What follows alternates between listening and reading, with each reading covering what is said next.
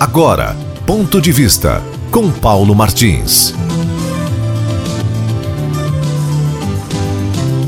Olha, eu não pretendo me aprofundar em datas, em episódios históricos, em conceitos ideológicos, em essências comportamentais e muito menos em ciências sociais, as quais certa vez mergulhei e muito e muito aprendi.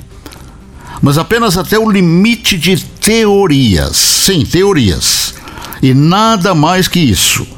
E na lembrança da carga teórica adquirida, não tenho nenhum receio e afirmar para mim mesmo que esse nosso Brasil precisa para colocar em prática algo que nunca vai conquistar, mas que é o que vem a ser uma legislação política profundamente inversa a essa que estamos vivendo, ou seja, o que chamam de democracia.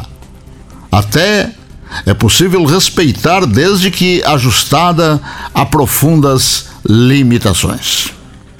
E acrescento um exemplo claro e irrefutável. Aquele povo do Rio de Janeiro metido a malandro não pode continuar no embalo democrático do direito de eleger dirigentes por lá. Não pode mesmo. Vejam os últimos seis governadores que foram eleitos por lá. Mestres em corrupção, em ladruagens, como Sérgio Cabral, garotinho, marido, né? é, garotinho mulher, esposa do garotinho marido, Pesão, Moreira Franco e agora esse despudorado Witzel. Só entulho o povo carioca se habituou a eleger e isso está mais do que evidente que é preciso mitigar nossos direitos e deveres e estabelecer outro critério para o Rio de Janeiro pois deixar por conta da molecagem eleitoral que por lá prospera é sacrificar por demais esse já sacrificado Brasil.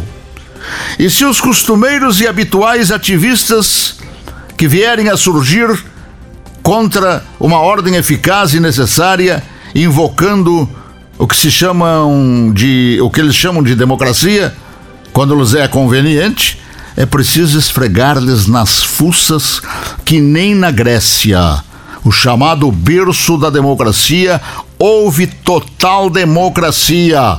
Tanto que mulheres não votavam naquela época. E nem todos os cidadãos tinham o direito a voto. E se alguém invocar como trunfo o fato de, ah, o Rio é o Rio e o resto do Brasil dele está separado, o Paraná, por exemplo, Paraná e o resto, convém que se alerte que no final, no final quem paga a conta somos todos nós. Lá do Rio de Janeiro quem paga a conta também somos nós, pois no aperto apelam para quem? Apelam para o governo central. Pedindo dinheiro para pagar as suas contas escuras. Foi assim aqui no Paraná. Foi assim com Jaime Lerner. Implantaram a tal cidade industrial em Curitiba. E quando viram que o esquema foi mal feito, e faltou recursos, Jaime Lerner autorizou o Paraná a pagar a conta de Curitiba. E assim, todos nós pagamos pela malandragem mal concebida e mal aplicada. Foi boa para Curitiba e só.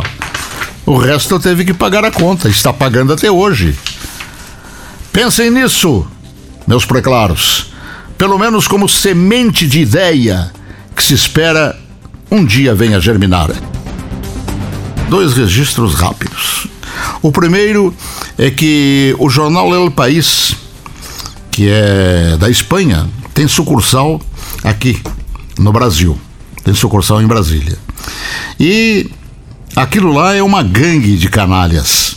Eu digo isto não é por arranhar a ética profissional, não. É porque é está comprometendo o resto dos jornalistas.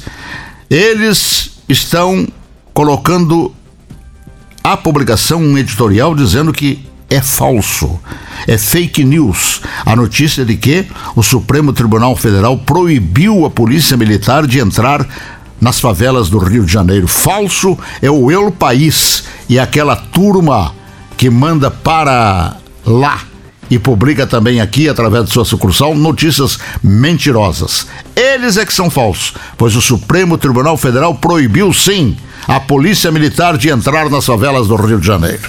E a outra nota que eu gostaria de registrar é esta aqui, ó.